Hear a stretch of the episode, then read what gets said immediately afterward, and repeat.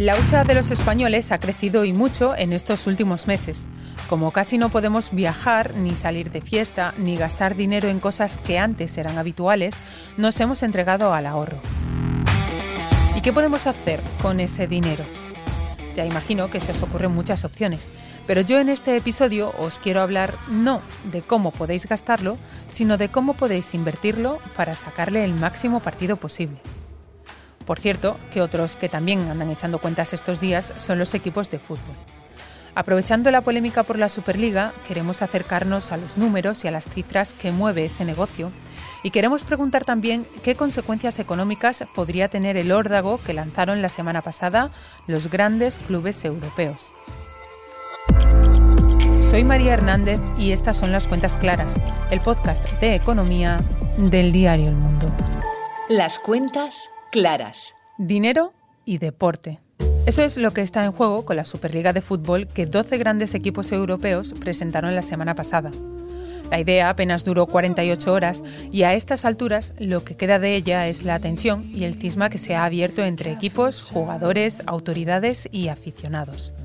Pero la polémica también ha dejado claro que lo que se dirime no es algo deportivo, o no es solo algo deportivo, porque también tiene que ver con el modelo de negocio. Y de modelos de negocio en el deporte sabe mucho José Bonal, profesor de gestión deportiva en la Universidad Europea. Hola José. Hola, ¿qué tal? ¿Cómo estás? Decía que me resulta muy difícil, por no decir imposible, intentar entender toda la polémica que ha habido en torno a la Superliga solo desde la emocionalidad del deporte y obviando el lado económico. No sé si, si me equivoco o si hay también o hay sobre todo una dimensión económica eh, detrás de todo esto. Claro, o sea, aquí realmente hay otras dos dimensiones más, diría yo. Una es la económica y la otra es la política, ¿no? la parte del poder. A día de hoy, por supuesto, la parte económica, pero también, como decimos, la parte decisional de todo lo que ocurre en Champions, en Champions League, coordinada por UEFA y FIFA, eh, depende de estos dos organismos, ¿no? Los clubes prácticamente están a disposición de lo que tanto UEFA como FIFA deciden, pues en materia de árbitros, de horarios, de organización de eventos, de sedes, de contratos publicitarios, de negociaciones, de derechos de televisión, ¿no? Donde realmente están relacionadas ambas. Eh, una es con quién se negocia y por qué cifras, y otra es cómo se reparte la tarta, ¿no? Entonces, eh, utilizando esta metáfora de la tarta, no es que los clubes quisieran una porción más grande de la tarta, que también, sino que querrían ser ellos la persona que corta la tarta, ¿no? Ser ellos la entidad o, ser ellos los miembros que deciden qué, qué club obtiene qué, qué porción de tarta. Y esto principalmente ha sido el centro de, lo que ha pasado. Una de las razones que, decían, uno de los argumentos que han puesto encima de la mesa es que el fútbol europeo está arruinado. No sé si eso se puede sostener. ¿Está arruinado el fútbol europeo? la verdad que, claro, algunos de esos presidentes en sus juntas con accionistas de diciembre han dicho que estaban saneados y que han salvado el año, etcétera, ¿no? Salvo el Barça, que sí que es notorio que, que su situación económica es bastante dramática, el resto de clubes no habían dado esas, esas señas previamente, ¿no? A lo largo de este año. Sí que es cierto que el tema COVID ha hundido mucho sus ingresos. Es decir, estamos hablando de que, por ejemplo, equipos como Barça Madrid han dejado de generar 300 millones de euros, que, es un 33% de su, de su presupuesto.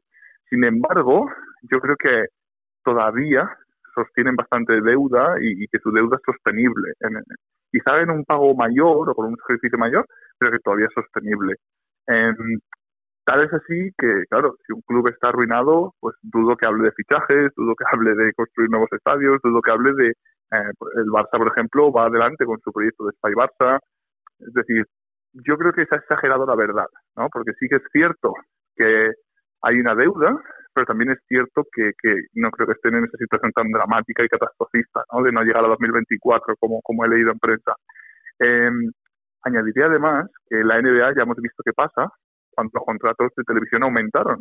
Y es que ese aumento muchas veces se ve engullido por los propios deportistas. Es decir, si yo sé que tú tienes 100 millones en salarios, pues quiero que mi salario como mejor jugador sea de X pero si yo sé que tienes el doble de dinero para salarios, yo no quiero que sea de X, quiero que sea de 2X, ¿no? Y, y esto es un tema que, que también hay que contemplar, y es que esa inflación que se puede generar va a acabar traduciéndose posiblemente tanto en traspasos como en salarios, que es, que es importante. O sea que cuando estos días también oímos y nos dicen eh, que miremos al modelo de la NBA o, de la Euroliga, que nos lo ponen como ejemplo, eh, ¿no se puede imitar o sí se pueden imitar esos modelos? ¿Se pueden tomar como referencia esos modelos? Yo creo que no, yo creo que no por dos cosas principales. Una es el tema de los salarios, es decir, ahí hay un límite salarial, que aquí en Europa no se utiliza y sí que sería muy bueno de imitar. Pero la segunda es el formato de competición y es que allí es una liga cerrada donde hay franquicias y da igual que yo quede último, mi gestión económica es impecable, quedo último y el año que viene vuelve a empezar de cero. Claro, si aquí mi gestión deportiva es mala, aunque mi gestión económica ha sido impecable, me voy a segunda. Entonces, eh, el, el europeo vive y le encanta el competición abierta. Sin embargo, allí se asume y se da por bueno el sistema cerrado y esto varía mucho la gestión y su relación con, deportivo-económica, ¿no? Con todo esto de la Superliga, no sé si eh, realmente se, se, ha puesto en evidencia que el modelo de negocio actual eh, en el fútbol europeo em, falla o, o, hay algo que ahora tiene que reajustarse. No sé si se necesita un cambio en ese modelo. Sí, quizá yo creo que tiene que ver más con el formato, pero de la actual Champions. Creo que es un poco como va a acabar desenlazando todo este embrollo y es con una renegociación de formato y de ingresos para 2024 y, y la Champions, ¿no? Em, sí que es verdad que gusta que cada vez los equipos europeos grandes se enfrenten más entre ellos y, y claro, la primera fase de Champions es muy criticada por esto, ¿no? Porque no hay tanto partido atractivo, vamos a decir, y quizá por ahí pueda ir esta reforma. Sin embargo, em, diría que, que hacerlo antes de 2024 es complejo, porque hay muchos damnificados, eh, porque hay unos derechos de televisión de Champions que ya están vendidos hasta 2024. Entonces, sí que va a haber reformas, creo. A, nivel personal creo que sí será, pero tampoco creo que vayan a ser tan inmediatas como el próximo septiembre, ¿no? Como, como se comentaba. La Superliga no sería la reforma de la que estamos hablando, sino partir del modelo actual eh, para cambiar lo que decías al principio, ¿no? Eh, ¿Quién reparte el pastel? ¿Con qué parte del pastel se queda cada cual? Eso es yo creo que vamos a acabar en esta, es decir, vamos a acabar en un modelo como el actual de clasificación deportiva y que los clubes que compitan en la máxima competición logren esa plaza por méritos deportivos y no por número de fans o presupuestos y que esa competición es la que va a cambiar de formato. Eh, se propuso en la última junta de UEFA el pasado lunes un cambio de formato con 10 partidos, con un knockout stage luego diferente, pero creo que ese todavía no convence a, los 12 fundadores de la Superliga, por supuesto, y, a otros clubes tampoco, ¿no? Entonces, creo que hay tres años para darle una vuelta. los derechos de televisión, sobre todo, están blindados hasta 2024, por lo que me costaría mucho, mucho de creer que se vaya a hacer antes de esa temporada, salvo que haya un pago de penalizaciones que no sé si UEFA está dispuesta a hacer. Y, veremos, ¿no? Veremos cuán fuerte es la posición de presión, cuán fuerte es la, la, la posesión y la posición de UEFA al respecto y, a ver qué tal se desenvuelve todo. Una última cosa, em, si aún queda ese margen hasta 2024, ¿por qué se ha planteado todo de repente de, esta manera, ¿no? De en la noche, de un día para otro em, y justo también de un día para otro eh, se, se, deshace todo, se desintegra todo, ¿no? La idea de la Superliga. Claro, yo creo que era un órdago en aras de mejorar la capacidad negociadora y que se ha perdido ese órdago. Es decir, en el momento en el que UEFA no mordió el anzuelo y tuvo el miedo de decir, toma así, no te vayas, te doy todo lo que me pides, em, se perdió esa fuerza negociadora, se perdió la posición y se perdió todo, ¿no? Y, esto los clubes ingleses fueron los primeros en verlo y a raíz de ahí no tenía sentido hacer una competición con equipos españoles e italianos tan solo, ¿no? Puesto que franceses y alemanes desde un primer momento habían habían rechazado su participación en el proyecto.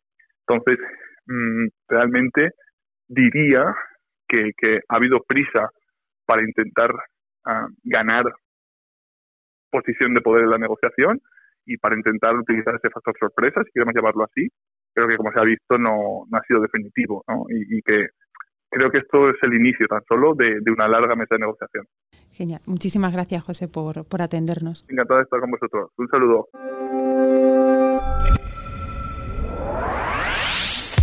Y seguimos con la calculadora. Viajar, salir de fiesta, ir al teatro, quedarnos durante horas en un restaurante. La lista de restricciones en el último año ha ido creciendo al mismo ritmo que hemos rellenado nuestra hucha. Seguro que esto suena de vuestro día a día, pero es que además lo dicen las cifras. En el año 2020 los españoles nos metimos en el bolsillo 108.800 millones de euros. Por eso nos preguntamos qué podemos hacer con ese dinero. Invertir es una opción y hemos llamado a José Luis Manrique, director de estudios del Observatorio Inverco, para hablar sobre los productos que nos permiten sacar más partido a ese colchón o preservarlo de la mejor manera posible. José Luis, quería empezar preguntándote si es normal que los españoles hayamos ahorrado tanto en este último año o si estamos dentro de, la media de lo que han hecho otros países. El comportamiento del ahorro, el comportamiento de los eh, ahorradores españoles ha sido pues muy simétrico al del resto de economías, no yo creo al del resto de hogares del mundo. De hecho, hace yo creo que hace dos o tres días salía un artículo un poco en torno a este tema y que en el que durante el año se han ahorrado, pues me parece que se hablaba de 4,5 billones de dólares los hogares, ¿no? Pues un poco por las restricciones al consumo, un poco por un efecto de precaución ante la incertidumbre sobre cómo va a evolucionar la crisis sanitaria, todas las familias mm, han creado esas bolsas importantes de ahorro que en España, como no podía ser de otra forma, pues también han existido y ahí están. Y lo que nosotros queremos hacer en este episodio es ver qué alternativas tenemos para eh, proteger ese ahorro o para sacarle el mayor rendimiento posible. Entonces, ¿qué alternativas de inversión tenemos ahora mismo en el mercado para ese propósito? Aquí entra en juego el instrumento de ahorro que a mí me parece de momento el más eficiente, que es el fondo de inversión. ¿Por qué? Primero, porque puede acceder a este tipo de productos. Segundo, porque te, eh, te garantiza una gestión profesional, porque al fin y al cabo está hecho por profesionales que se dedican a eso, y perdón por la por la redundancia, ¿no? Al mismo tiempo mm, te permite o permite a este tipo, a estos gestores controlar el riesgo de la inversión. Eh, no todos los perfiles de ahorrador están preparados para admitir el mismo tipo de riesgo. Por eso, los gestores perfilan los fondos de inversión y adaptan a cada ahorrador el fondo que le conviene, el fondo con el que está a gusto, porque lo más importante cuando invertimos es que nuestra inversión es que estemos a gusto con nuestra inversión. Si no, nos habremos equivocado seguro. Vamos a suponer que ya hemos elegido a un buen profesional y que hemos decidido apostar por un fondo de inversión. Em, ¿Cuáles lo están haciendo mejor o qué perspectivas nos ofrecen estos fondos de inversión si apostamos por ellos? Buena pregunta. Esta es la pregunta del millón. Yo te puedo decir lo que está pasando ahora. Los fondos de acciones son los que ahora mismo se están llevando la palma en rentabilidades. Y justo ahora que se habla tanto de la reforma de las pensiones y de las pensiones del futuro, ¿qué opciones tenemos dentro de los productos de ahorro para la jubilación? La evolución natural es que el poder adquisitivo de nuestras pensiones va a disminuir. Eso es inevitable, hagamos lo que hagamos. ¿no? Por eso es muy importante eh, intentar complementar nuestra jubilación y cuanto antes mejor. Y aquí surgen los productos de jubilación que tú muy bien has dicho, uno de ellos son los planes de pensiones. Hay otros por supuesto, pero yo mm, sigo pensando, y no es porque mm, trabaje aquí, pero mm, creo sinceramente que el plan de pensiones es el producto más eficiente de cara a planificar una jubilación. ¿no? Es, es, es, un producto que fiscalmente es muy relevante. Eh, la, lo que es la bonificación fiscal, la reducción en base imponible, eh, o en definitiva, para hablar más claro y que todos lo entendamos. La, devolución que te hace Hacienda por las aportaciones a planes de pensiones, pues es como un, préstamo que te hace Hacienda por anticipado. Eso que te devuelve Hacienda ahora al hacer las aportaciones, lo tendrás que devolver, pero en la etapa de jubilación. El funcionamiento es exactamente igual que un fondo de inversión. ¿Y a qué edad eh, yo ya me tengo que ir planteando eh, contratar un plan de pensiones o algún otro producto de jubilación? Esta pregunta es clave y es muy importante porque siempre nos empezamos a plantear la, el ahorro para la jubilación pues cuando lo vemos cerca, cuando nos empiezan a, doler la espalda y la, y la rodilla, pero mm, es un error porque cuanto más tarde empecemos a ahorrar para la jubilación, para conseguir el mismo objetivo ¿eh? de acumulación, lógicamente el esfuerzo es mayor. Sí que es cierto que, que lo normal, lo normal es que cuanto más mayores seamos, nuestros ingresos sean superiores y por lo tanto podremos ahorrar más. Mercados. Y antes de irnos, un par de datos que no quiero dejar de contaros. Por un lado, ya se conoce la cifra de partida del mayor ERE de la banca española. Será el que lleve a cabo CaixaBank tras su fusión con Bankia y afectará a un total de 8.291 personas, además del cierre de más de 1.500 oficinas. Por otro lado, la bolsa española se viste de largo esta semana después de la sequía de los últimos dos años. El día 29 salta al parque de la aseguradora Línea Directa y lo hará en el IBEX 35, aunque solo estará aquí unas horas por unas cuestiones técnicas. Al día siguiente se hará el cambio al mercado continuo y desde aquí la seguiremos y os iremos contando cómo es su evolución.